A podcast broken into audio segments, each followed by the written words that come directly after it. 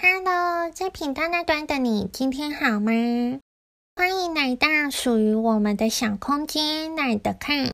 这集节目将分享十一篇精选演讲中的第四讲，你准备好了吗？Hear me out。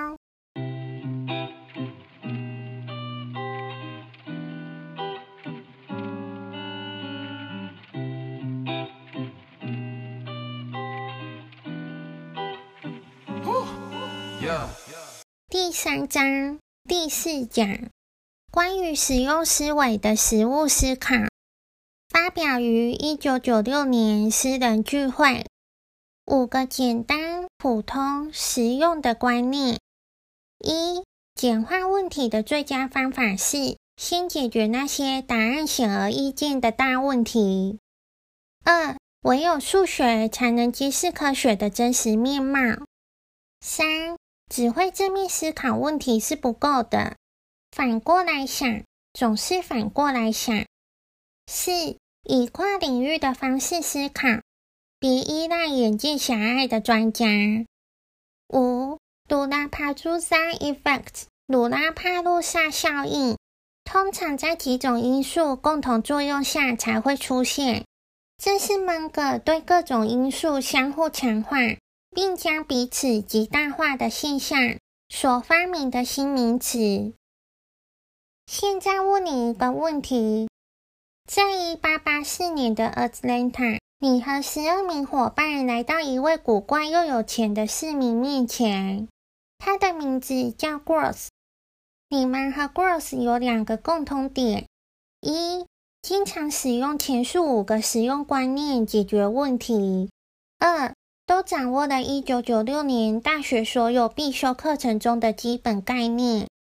Gross 愿意出两百万美元投资一家生产非酒精饮料的新企业，他占一半股份，而且这些股份永远归他的基金会所有。他想为这家企业命名一个他很喜欢的名字——可口可乐。如果有人能提出令他幸福的创业计划，让基金会的资产在一百五十年后达到一兆美元，也就是说，每年拿出大量盈余作为股东分红后，基金会到二零三四年仍拥有一兆美元的资产。那么，这个人将得到另一半股权。你有十五分钟能陈述做法，你打算对他说什么呢？在此建议你先按暂停。试想你的创业计划，再接着听蒙哥的方案。为了简化任务，我们应该先弄清楚几个显而易见的大问题：一、公司无法透过销售没有品牌的饮料，开创一个两兆美元的企业，因此我们必须将可口可乐变成受法律保护、强大的品牌。二、公司必须在 Atlanta 创业，在全美取得成功，然后迅速占领全球市场，公司价值才能达到两兆美元。这就需要生产一种广受欢迎的产品。用数学来确定公司目标到底意味着什么？根据合理推测，二零三四年全球大约有八十亿饮料消费者。平均来说，他们将比1884年的消费者更有钱。人体的主要成分是水，每人每天需喝下64盎司的水，也就是八瓶8盎司的饮料。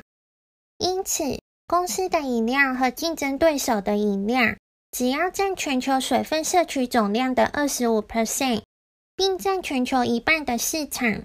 到了2034年，我们就能卖出两兆九千两百亿瓶八盎司的饮料。假设每瓶饮料净利四美分，公司将赚到一千一百七十亿美元。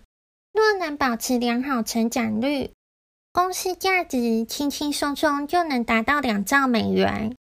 只要我们能发明一种广受欢迎的饮料，一百五十年是一段相当长的时期，货币。肯定会贬值。相对的，全球饮料消费者平均实质购买力将会上升。由于花相对较少的钱就能消费更多，消费者的水分摄取将会迅速增加。随着科技进步，以单位购买力来说，我们这种简单产品的成本将会下降。在这一百五十年里，全球饮料购买力将会增加四十倍。倒推来看，在一八八四年各种条件下，每瓶利润只要有四美分的四十分之一或十分之一就够了。前提是公司产品确实受到欢迎。接着要解决的问题是，发明一种具有普遍吸引力的产品。有两个相互影响的大难题需解决：一，在一百五十年时间里，我们需创造一个能占全球水分摄取总量四分之一的饮料市场；二，我们必须占有该市场的一半份额。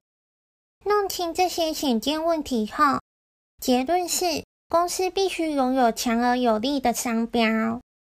从心理学角度来看，公司要做的生意就是创造和维持条件反射。可口可乐的商标将会扮演刺激因子，购买和喝下我们的饮料，则是我们想要的反应。如何创造和维持条件反射呢？答案是透过。操作性条件反射和巴夫洛夫反射。操作性条件反射只需要让消费者尽可能得到最多和尽可能不受对手干扰就能完成。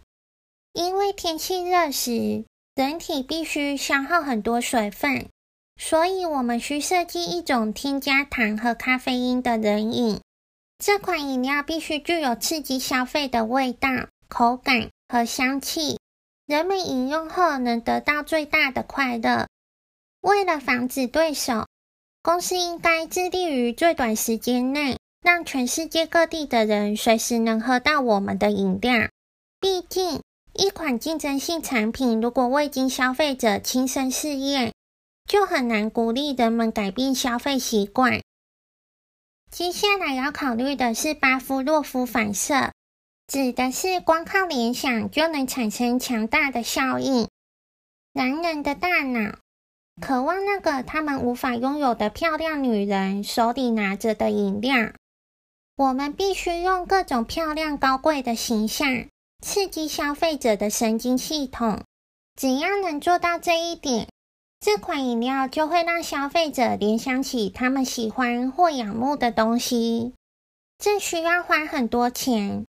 特别是广告费，但这些钱将带来很大的效果。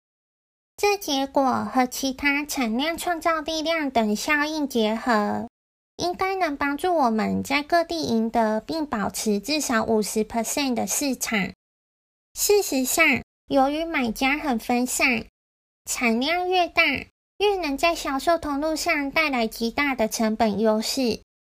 此外，考虑到巴夫洛夫效应，我们就用可口可乐这个听起来神秘又高贵的名称，而且我们的饮料要添加人工色素，让它看起来像红酒而不是糖水，并将饮料充气，让它喝起来像香槟。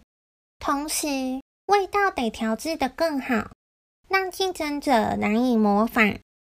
由于这种超级重要的口味配方必须绝对保密，所以不可以申请专利。我们将大肆宣传我们拥有秘方，这会加强巴夫洛夫效应。人类有一种强大的天性，叫有样学样。心理学称之为社会认同，指的是由于看到别人消费而引起的模仿性消费。我们将永远把这种强大的社会认同因素考虑在内。产品卖得越多，销售的威力就越大。关于销售的方法只有两种：一、作为糖浆卖给冷饮店或饭店；二、以瓶装汽水销售。这两种方法我们都会采用，只需要几家糖浆厂就能满足全世界的需求。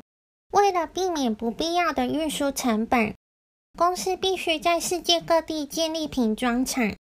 将利润最大化的前提是拥有定价权，也就是有权决定卖给冷饮店的糖浆价格和瓶装产品的价格。最好的办法是让每个瓶装厂都成为委托制造商，而不是购买糖浆的客户，更不能让他们拥有永久经营权。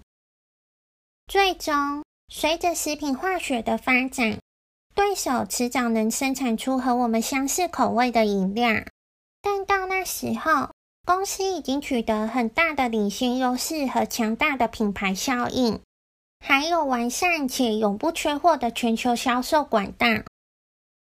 那么，这个商业计划该避开哪些不想遇到的情况呢？有四种情况显然应该避免：一、避免消费者久而生腻。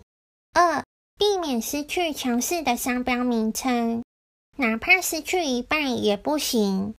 三、做到名副其实，提高产品品质，制定合理价格。四、这个品牌的味道占领市场后，避免突然对产品味道做出重大改变。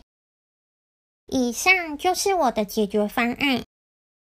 真正的可口可乐历史。是否印证这些方法的可行性呢？一八九六年，也就是虚构 Gross 于一八八四年起家后的十二年，可口可乐净资产为十五万美元，利润接近零。后来还失去一半商标权，并以固定糖浆价格授予某些瓶装厂永久经营权，丧失了价格控制权。甚至研发新口味的可乐，对公司造成重大冲击。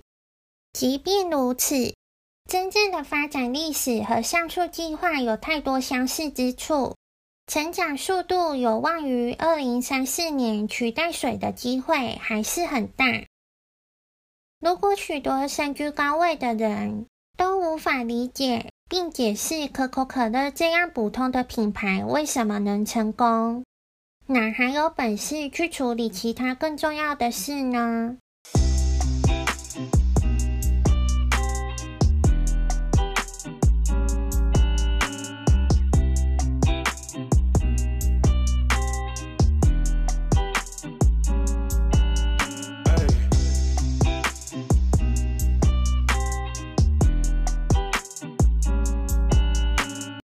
期节目将深入探讨精英教育的狭隘性和解决方法，记得准时收听哦。我是 Black，你的拜读小书童，我们下集见哦。